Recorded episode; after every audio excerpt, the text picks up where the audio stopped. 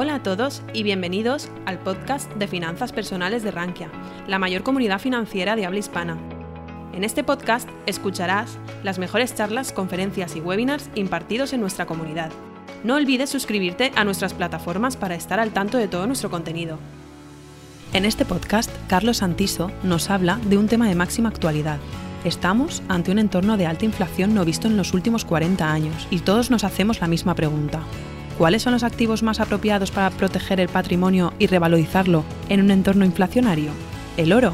¿Las materias primas? ¿Bonos ligados a la inflación? ¿Renta variable? ¿O los bienes inmuebles? Descubre todo esto en este podcast.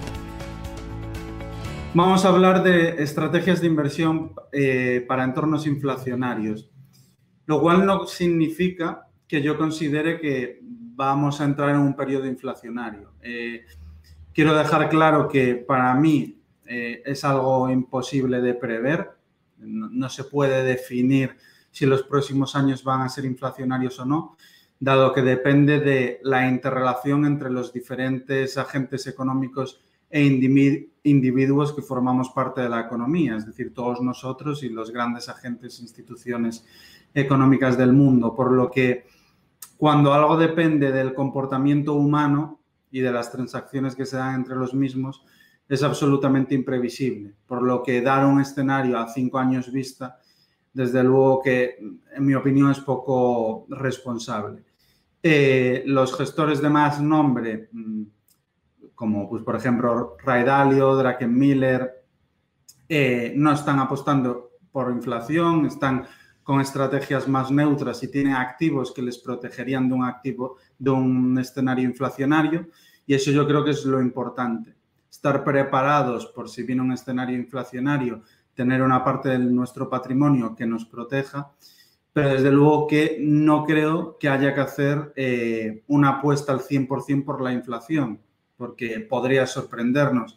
Desde hace décadas los avances tecnológicos que estamos teniendo han hecho que la economía, año tras año, sea deflacionaria, porque las capacidades productivas cada vez son más eficientes, a nivel consumidor cada producto cada vez satisface más necesidades y demás aspectos que han hecho que la economía, año tras año, cada vez sea más deflacionaria.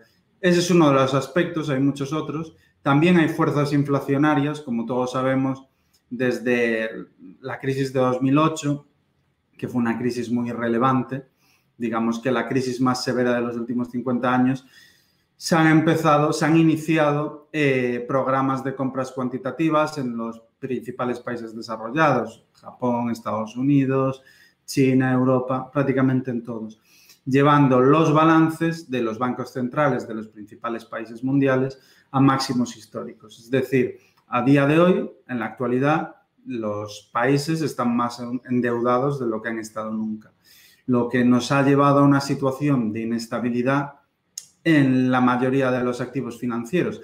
Inestabilidad en cuanto a precios. Son precios desbocados, tanto en la renta fija, en entornos históricos. si ponemos en relativo los, los precios en relativo con los precios históricos, está claro que estamos en un nivel de desequilibrio un nivel de altos precios, e incluso de burbuja. Lo normal es que una letra del tesoro al menos permita hacer frente a la inflación. Ahora mismo una letra del tesoro, pues por ejemplo, una letra del tesoro del Estado español, que digamos que tampoco es el Estado referente en cuanto a solvencia, está cobrando un 0,6% anual. Eh, repito, cobrando. Es decir, para prestar dinero al Estado español, un ciudadano, el Estado le cobra por prestar. Esta es la situación actual. Los tipos de interés son negativos. Entonces, no es realmente que el Estado cobre, simplemente que ahora si inviertes en una letra del Tesoro, inviertes a tipos negativos, pero para que me entendáis, es algo equivalente a lo que comento. Esta es la situación actual, cuando la inflación está por encima del 3%. Entonces, eso nos llevaría a que las letras del Tesoro a un año, al menos, deberían de rentar un 3% y las letras del Tesoro a tres meses deberían de rentar un 3% anualizado, aproximadamente, esto a grandes rasgos. Ahora mismo, si descontamos a las rentabilidades negativas de las letras del tesoro, la inflación, estaríamos perdiendo entre un 3 y un 4% anual de capacidad adquisitiva. Ese es el motivo por el que los depósitos o los activos libres de riesgo no generan ningún tipo de rentabilidad. Incluso se empieza a cobrar por las cuentas corrientes. Es un entorno muy complicado que no solo está sucediendo en renta fija, en renta variable, solo hace falta ver los gráficos de los índices para ver que estamos en terrenos eh, bastante exigentes. Los gestores de referencia, como, pues, como pueden ser Warren Buffett, está en máximos históricos de liquidez prácticamente. Thomas Gainer de, de Markel también tiene una posición muy elevada de liquidez. Eh, Michael Burry pues, dice que estamos en una de las mayores burbujas y no olvidemos que Michael Burry fue quien acertó la burbuja de 2008. En general, se ha generado un caldo de cultivo muy complicado y sobre todo que el gran perjudicado es el ahorrador. Sin ninguna duda es el gran perjudicado, porque por un lado no eh, sus ahorros, si no hace nada, se merman año tras año, a día de hoy a un ritmo más elevado de lo habitual, porque como comento, la inflación está por encima del 3%, y por otro lado, se le, se le empuja a asumir mayores riesgos de los que habitualmente asume y eso es muy peligroso porque actualmente, como todo está prácticamente en máximos históricos, no tenemos esta percepción del riesgo, pero no olvidemos que invertir en activos financieros, sea renta variable, sea renta fija corporativa o gubernamental, conlleva riesgo. Y en grandes crisis hemos visto cómo la renta variable ha caído desde un 30 hasta más de un 70% en el caso de la crisis del 29, que si no me equivoco fue una caída superior al 80 incluso. Entonces, estamos en una situación complicada en la que cada vez suenan más las voces inflacionarias. Eh, hay que poner el contexto actual, que es que la economía ha estado parada totalmente en seco. Nunca había sucedido nada igual en la historia, que es de repente parar la economía de 100 a 0 por culpa de la pandemia, por la situación en la que estuvimos viviendo, donde prácticamente la mayor parte del mundo estaba confinada. Y ahora que la economía se ha reactivado también de golpe, ha pasado de 100 a 0 y de 0 a 100, se han generado en la mayoría de sectores eh, cuellos de botella que han llevado a situaciones como la que hemos visto en la madera, donde subía un 200%, si no recuerdo mal, incluso más, para posteriormente caer un 60%. Hemos visto situaciones parecidas en el cobre, estamos viendo ahora situaciones parecidas en el uranio, en el gas y en la mayoría de las materias primas. Dependiendo de con quién hables, mm, yo que me siento prácticamente todas las semanas con directivos de empresas, me transmiten que para ellos es una situación transitoria, pero igual que ni yo ni los grandes inversores tienen una bola de cristal para saber si va a ser transitorio o no, los grandes empresarios tampoco la tienen, por lo que quieren creer que es una situación transitoria, pero está por ver si lo será. A día de hoy nadie lo sabe. Entonces, este es el contexto en el que nos encontramos, desde luego que un contexto complicado, yo diría que el contexto más complicado desde los años 70, y que es nuestro deber conocer y saber de qué forma pues, podemos proteger el patrimonio que tanto nos cuesta mm, obtener. La inflación considero que es un enemigo silencioso porque es algo que no se ve, es algo abstracto, pero este gráfico deja patente lo peligrosa que es.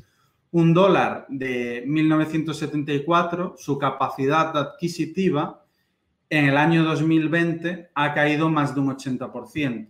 Es decir, lo que podíamos comprar con ese dólar en 1974, hoy, comprando exactamente lo mismo, la misma cesta de la compra, podríamos comprar un 80 y pico por ciento menos. Esto es la inflación. Mucha gente no es consciente de lo peligrosa que es, pero la realidad es que año tras año es como si estuviésemos perdiendo dinero literalmente, es lo que sucede. Este es un gráfico muy conocido, eh, muy utilizado por, mucha gente del sector. Yo considero a nivel personal y mi equipo que no es apropiado porque las variables que mueven las perspectivas de los activos son tridimensionales, no bidimensionales. Esto significa que en el eje de las X tenemos el crecimiento y en el eje de las Y tenemos la inflación. Solo con crecimiento e inflación no creo que podamos etiquetar cuál es el activo que va a funcionar bien. Nos faltan variables, nos faltan los tipos de interés. Para mí, la inflación, el crecimiento y los tipos de interés son las tres variables clave para establecer si un activo lo va a hacer bien o lo va a hacer mal. Pero sin los tipos de interés, que son parte importantísima en el comportamiento de cualquier activo, no podemos hacer nada. Por eso aparece tachado. Nosotros internamente desarrollamos este concepto que es tridimensional, considero que es más correcto, en el cual vemos como el eje de las X sigue siendo el crecimiento, pero el eje de las Y ya no es la inflación, son los tipos reales crecientes. Es muy importante entender qué son los tipos reales. Los tipos reales son la inflación menos los, bueno, los tipos nominales, perdón, menos la inflación. Eso nos daría los tipos reales. Por lo tanto, cuanto mayor sean los tipos reales con respecto a la inflación, más negativos se hacen los tipos reales y al contrario, sucede, viceversa, sucede lo contrario.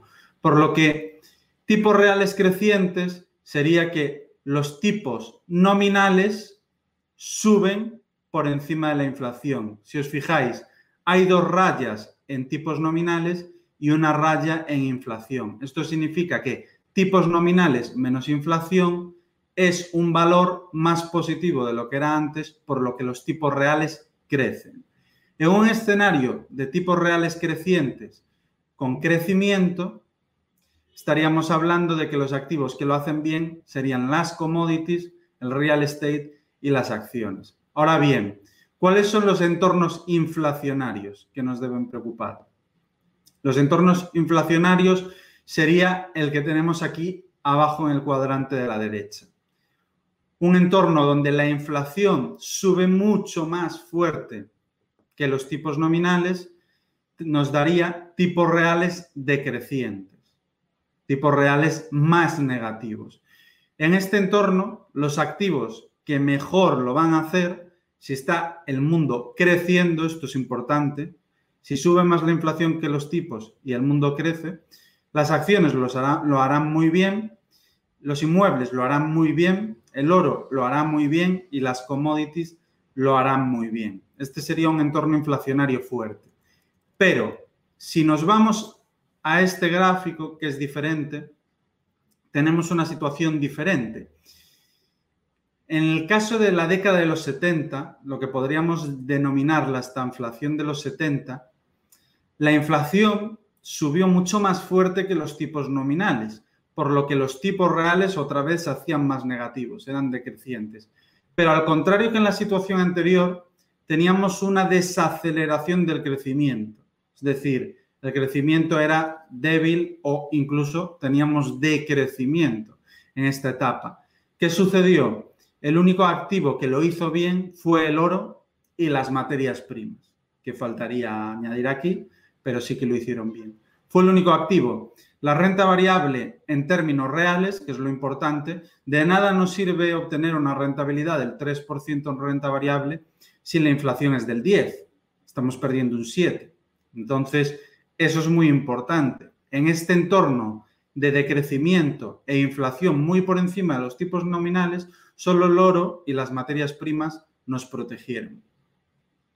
La renta variable no, los bonos no, y el efectivo nos protegió más que la renta variable y los bonos, invirtiendo en letras del tesoro, pero al tener tipos reales negativos, perdiste capacidad adquisitiva. Menos, pero perdiste capacidad adquisitiva.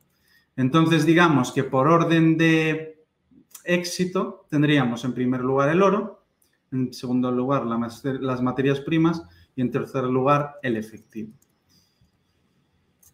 Estamos ahora mismo, aquí tenemos una imagen donde hay más, hay cientos de años en la imagen y nos fijamos que los tipos de interés nominales, no reales, nominales, están en prácticamente mínimos históricos, por no decir mínimos históricos.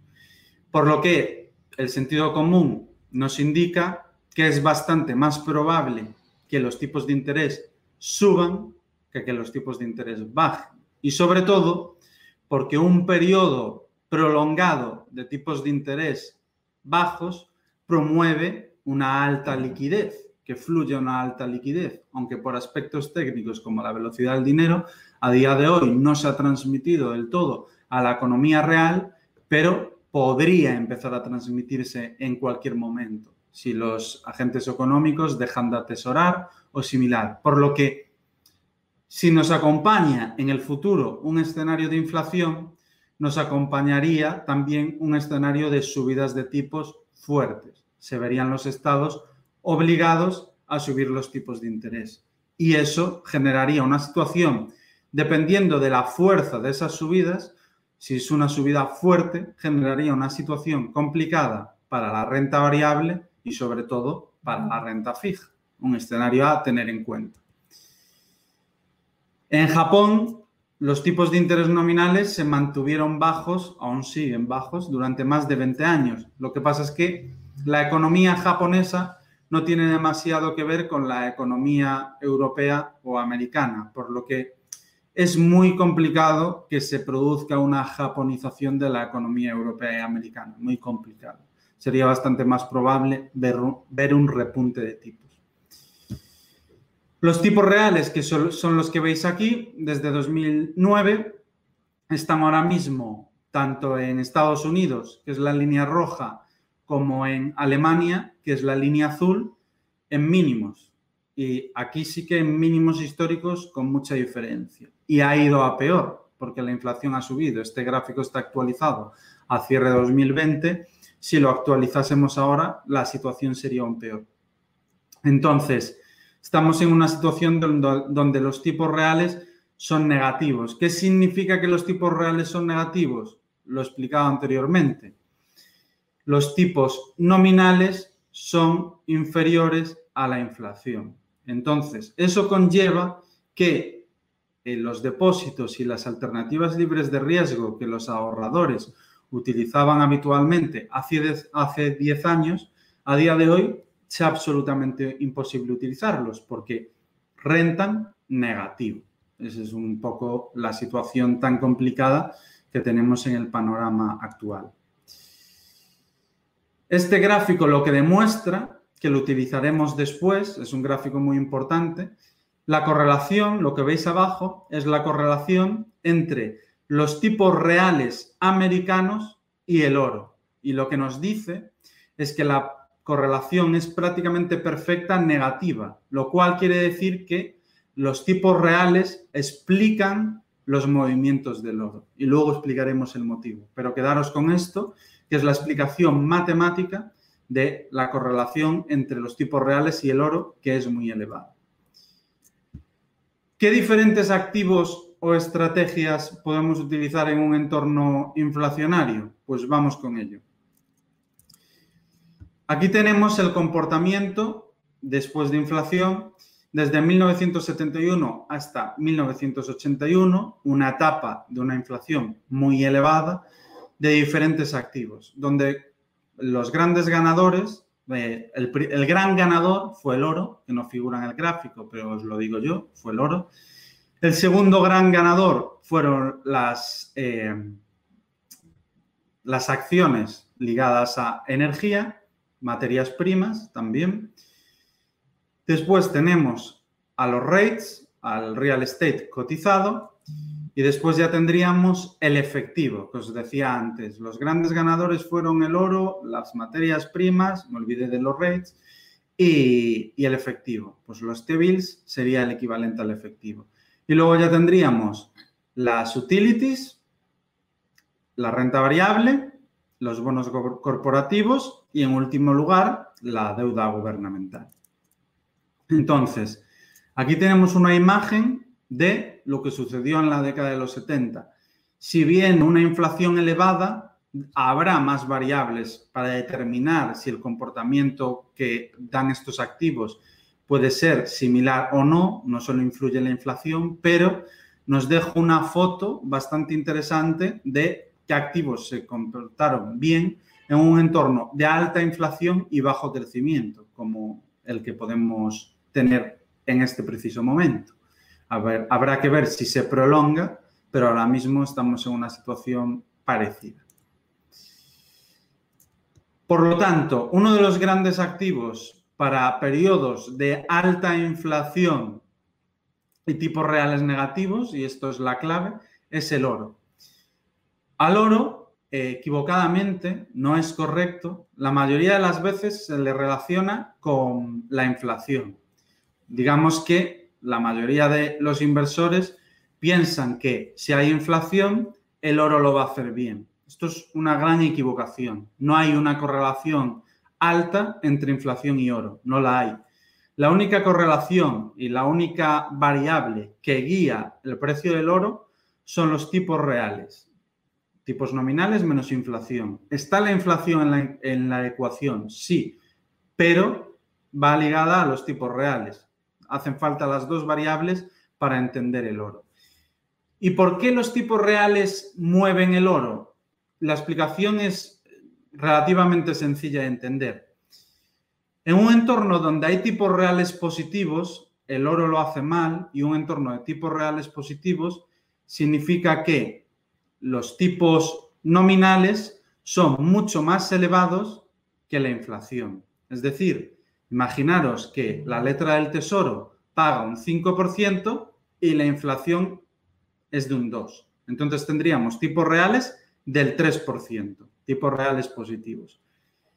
Si tenemos un escenario de tipos reales positivos, las alternativas libres de riesgo, como los depósitos, los seguros y las letras del tesoro, nos van a dar una rentabilidad positiva después de inflación. Por lo que el ahorrador y los agentes económicos que tengan aversión al riesgo o que no quieran asumirlo, van a utilizar las alternativas libres de riesgo porque le rentan positivo después de inflación.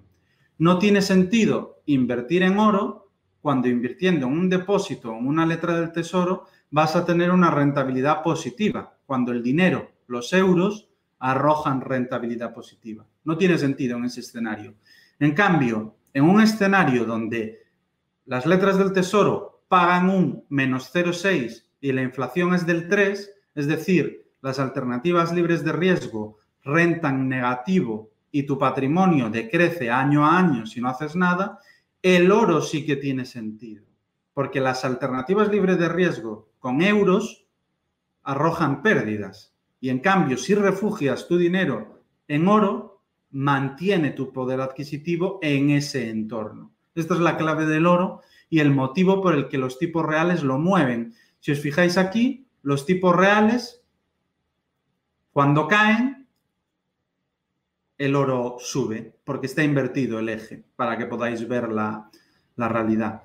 Fijaros en la línea amarilla y la línea roja. El oro cae, los tipos reales caen. El oro sube, los tipos reales, eh, perdón, los tipos reales caen el oro sube, porque está invertido. Los tipos reales suben, el oro cae. Y los tipos reales vuelven a caer, el oro sube.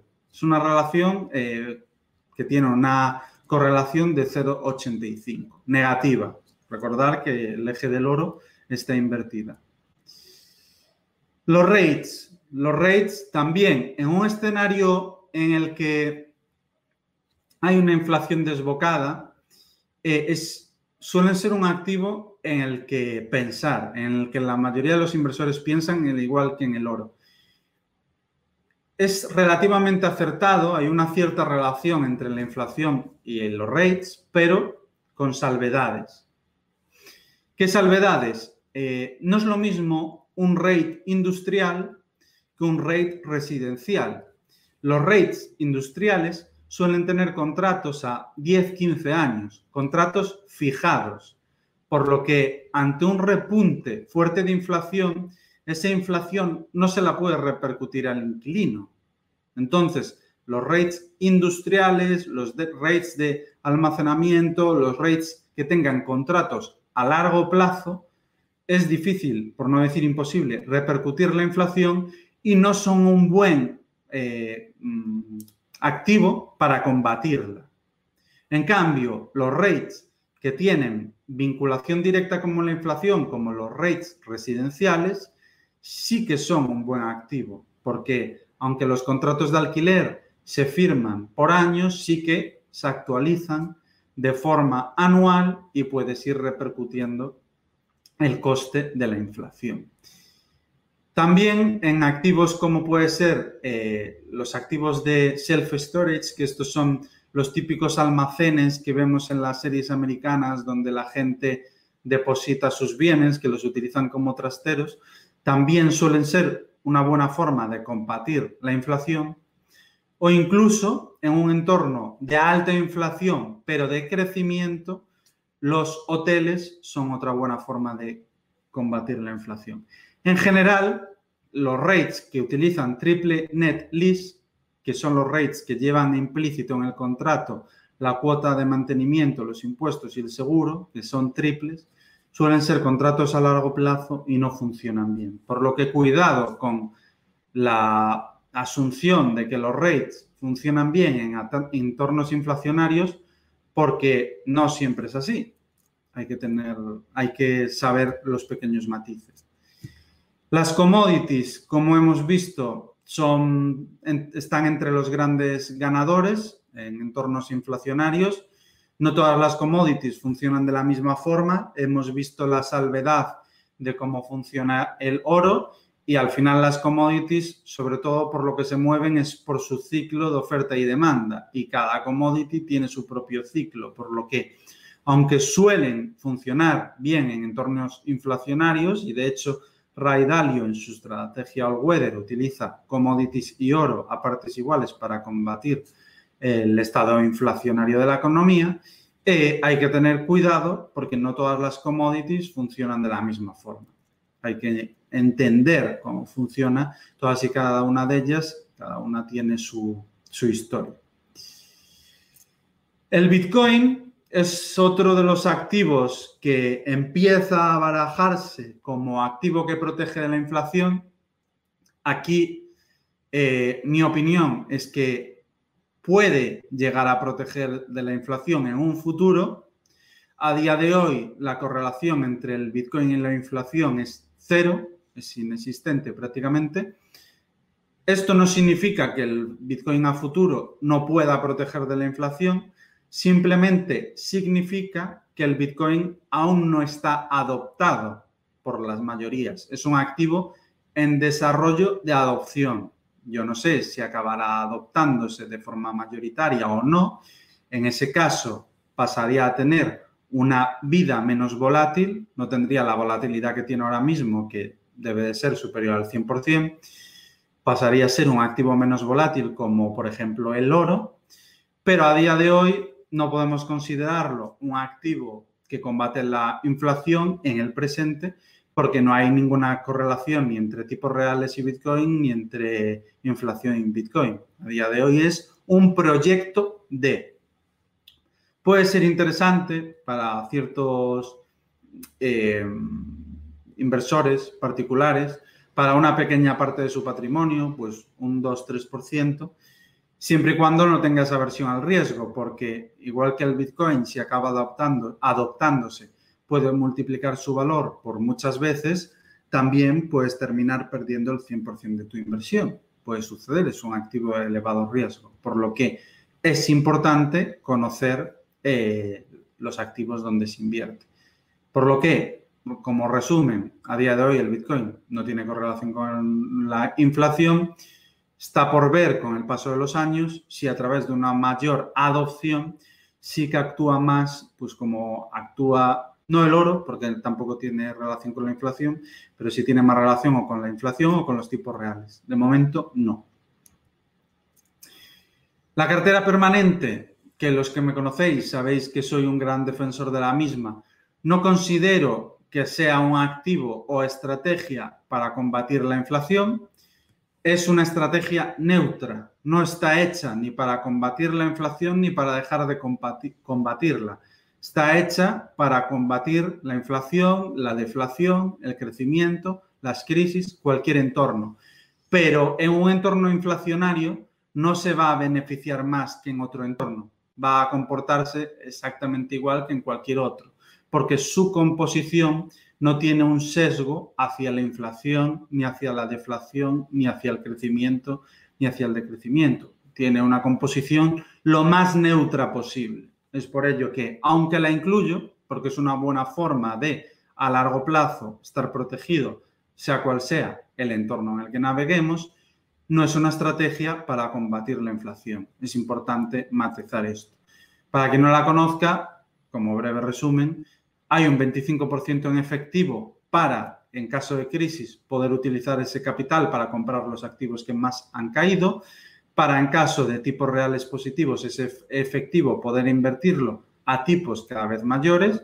Tiene una parte, el 25%, en bonos gubernamentales para protegerte de escenarios deflacionarios principalmente. Tiene acciones para beneficiarte de entornos de crecimiento y tiene oro para protegerte de eh, los entornos más complicados, que esto no lo expliqué.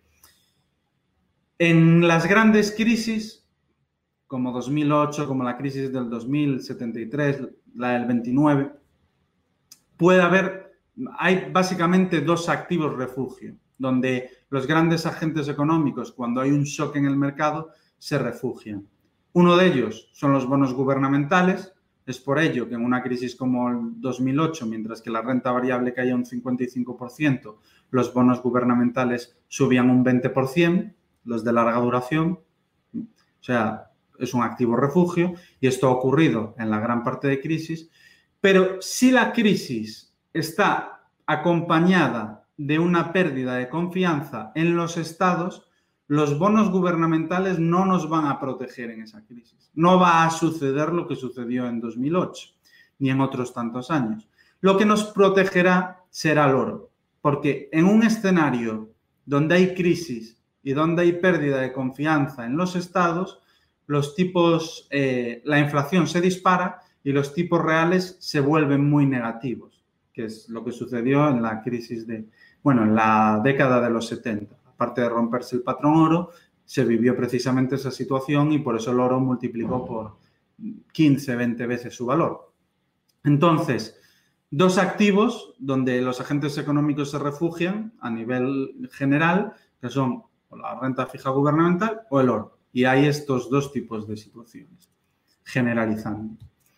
Y por último, la renta variable eh, pongo la imagen de Warren Buffett porque en la década de los 70, que es una década donde la renta variable, los índices no lo hicieron bien, perdieron capacidad adquisitiva y no poca, tuvieron pérdidas relevantes eh, en términos reales, eh, Warren Buffett sí que lo hizo bien. Sí que lo hizo bien con empresas ligeras de activos, empresas que no se repercuta en los costes o puedan trasladar los costes a los consumidores, pero en general para funcionar no requieren de un gran despliegue de capital. En definitiva, que sean ligeras en activos para funcionar. Este tipo de empresas, que generalmente a día de hoy podríamos decir que son las empresas de software o similar, son las empresas que menos sufrirían en un entorno inflacionario porque no tienen eh, altos costes de materias primas que sufrir y que no puedan repercutir al cliente. No funciona así su mix de costes. Entonces, incluso con inversiones en renta variable, podríamos eh, navegar en un entorno de alta inflación. Ojo, en un entorno de, alta inflación sin crisis, porque un entorno de alta inflación acompañado de una crisis, la renta variable indudablemente caerá y caerá fuerte pero en un entorno de alta inflación sin crisis, eh, la renta variable a través de empresas ligeras en activos podría hacerlo relativamente bien. Hasta aquí la charla de hoy. Eh, he decidido ser bastante concreto para que tampoco se hiciese densa y espesa. Eh, todo lo que he comentado, si queréis profundizar más, tenéis información en nuestra página web, también solemos publicar en nuestro Twitter a través de IcariaCap, en nuestra newsletter en Substack, en Telegram, que somos 1.500 personas, o en nuestro canal de YouTube, que compartimos continuamente pues, estrategias para preservar patrimonio, estrategias conservadoras, etcétera, etcétera. Formas de cubrir la cartera a través de derivados y muchas otras, muchas otras estrategias que yo creo que para el entorno en el que vivimos actualmente, que es lo que comentaba al principio de la ponencia, creo que es imprescindible eh, estar formado al menos en alguna de ellas. Si te ha gustado nuestro podcast, te invitamos a que nos lo cuentes en los comentarios. Además, no olvides suscribirte a través de tu plataforma favorita o el blog Rankia Podcast para estar al día de todas las novedades.